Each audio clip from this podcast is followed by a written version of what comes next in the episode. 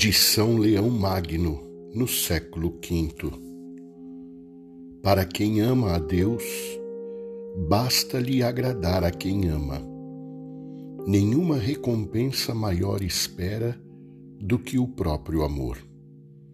Assim, o amor vem de Deus, porque Deus mesmo é amor. Quem é piedoso e casto, alegra-se por viver de tal modo que não deseja coisa alguma, exceto a Deus, para sua alegria.